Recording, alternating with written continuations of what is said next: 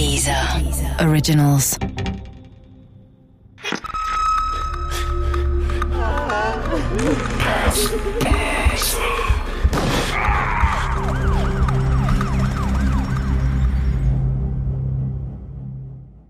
Diese Geschichte beruht auf einer wahren Begebenheit. Die Namen der Beteiligten wurden geändert.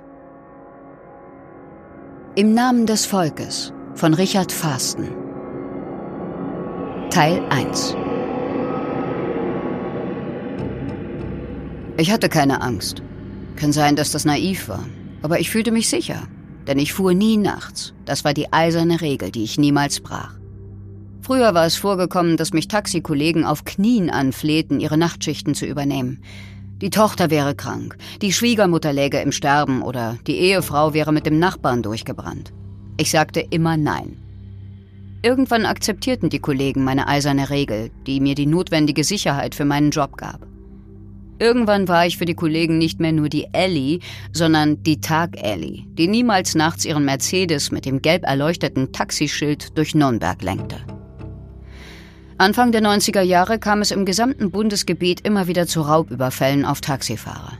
Viele Kollegen wurden dabei verletzt, einige kamen auch ums Leben.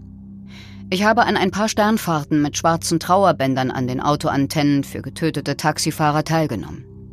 Jede einzelne Fahrt erinnerte mich daran, dass meine eiserne Regel mich am Leben hielt. Denn überfallen wurden die Kollegen immer in der Nacht. Während ich friedlich schlief, stieg der Tod im Schutze der Dunkelheit in die Autos mit den gelb erleuchteten Schildern. Viel Kasse machte er dabei selten.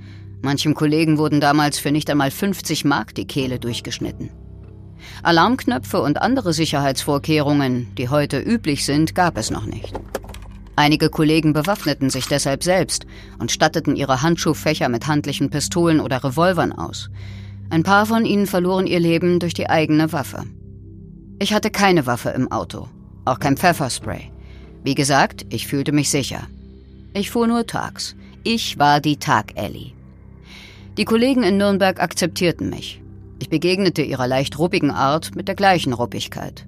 Als alleinerziehende Mutter von zwei Kindern lernt man sich ganz allgemein im Leben durchzusetzen. Man muss es, sonst geht man unter.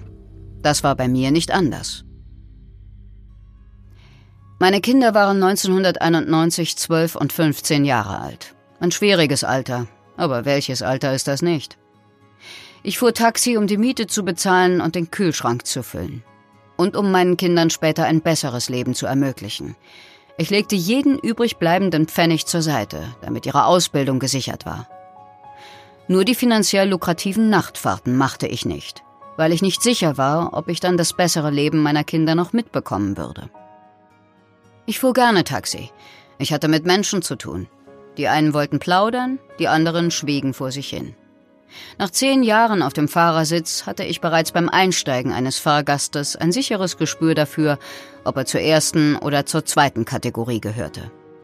Der Mann, den ich am 19. Dezember 1991 gegen 15 Uhr in der Nürnberger Wölkernstraße abholte, gehörte definitiv zur zweiten Kategorie. Die Fahrt war mir kurz zuvor von der Taxizentrale zugeteilt worden. Der Fahrgast wartete im Reisebüro Windrose auf mein Eintreffen hieß es. Und so war es dann auch. Der 19. Dezember war ein typisch grauer Dezembertag. In den Schaufenstern der meisten Geschäfte glitzerte die Weihnachtsdekoration. Auch in der Windrose leuchteten elektrische Kerzen an einem Weihnachtsbaum. Nur noch fünf Tage bis zum Fest. Und ich hatte für die Kinder immer noch nicht alle Geschenke beisammen. Der Mann, der aus der Windrose kam und zielstrebig auf mein Taxi zusteuerte, war auffällig. Fast zwei Meter groß, äußerst korpulent. Den massigen Körper in einen langen dunklen Mantel gehüllt, ein breitkrempiger Hut auf dem Kopf, eine überdimensionierte Brille im Gesicht.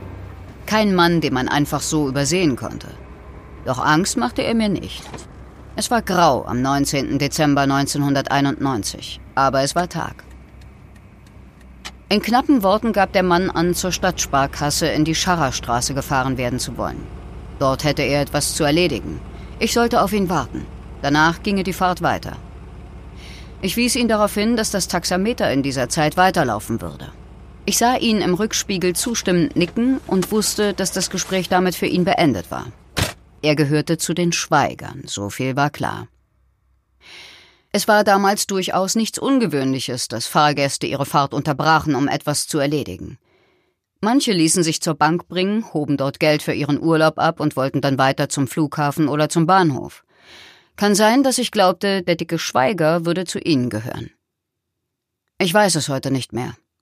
Seit der Dicke zu schweigen begonnen hatte, schwieg auch ich, lenkte den Mercedes durch den vorweihnachtlichen Nürnberger Verkehr und ließ meinen privaten Gedanken freien Lauf. Die fehlenden Weihnachtsgeschenke für die Kinder. Für meinen zwölfjährigen Sohn musste ich noch einen Gameboy besorgen, und der Ältere wünschte sich sehnlichst einen Walkman. Nach gut 20 Minuten Fahrt kamen wir vor der Sparkasse in der Scharerstraße an. Der schweigende Dicke wuchtete seinen massigen Körper aus meinem Taxi und bewegte sich schwerfällig in Richtung Eingangstür. Als er dahinter verschwand, kreisten meine Gedanken erneut um die fehlenden Weihnachtsgeschenke für die Kinder. Ich legte mir einen Plan zurecht, wann und wo ich sie besorgen würde. Schräg gegenüber unserer Wohnung gab es einen Elektronikgroßmarkt, der sicher beide fehlenden Geschenke haben würde. Ich war so in meinen Plan vertieft, dass ich gar nicht richtig mitbekam, wie der dicke Schweiger mit einer Plastiktüte aus der Sparkasse eilte, die hintere Tür des Taxis aufriss und sich schnaufend in die Polster fallen ließ. Fliegerstraße, fahr los! grunzte er und drückte mir seine Pistole in den Nacken. Die Gedanken um die fehlenden Weihnachtsgeschenke für die Kinder wurden durch pure Angst verdrängt. Blitzartig wurde mir bewusst, was gerade geschah. Der dicke Schweiger machte den Tag zur Nacht. Ich fuhr los, ich funktionierte. Ich musste funktionieren, um zu überleben. Für die Kinder und für mich. Den Stadtplan von Nürnberg vor Augen fuhr ich die normale Route Richtung Fliegerstraße. Nur keinen Umweg. In der Fliegerstraße würde der Dicke aussteigen und mich in Ruhe lassen. Das hoffte ich inständig. Es war doch Tag und nicht Nacht. In der Nacht wurde man zum Opfer, nicht am Tag.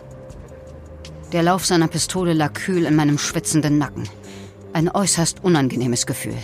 Panische Gedanken schossen durch meinen Kopf. Warmes Blut, das aus meinem Nacken quoll, weinende Kinder, die keine Mutter mehr hatten, eine Taxisternfahrt mit den schwarzen Trauerbändern an den Autoantennen. Diesmal für mich.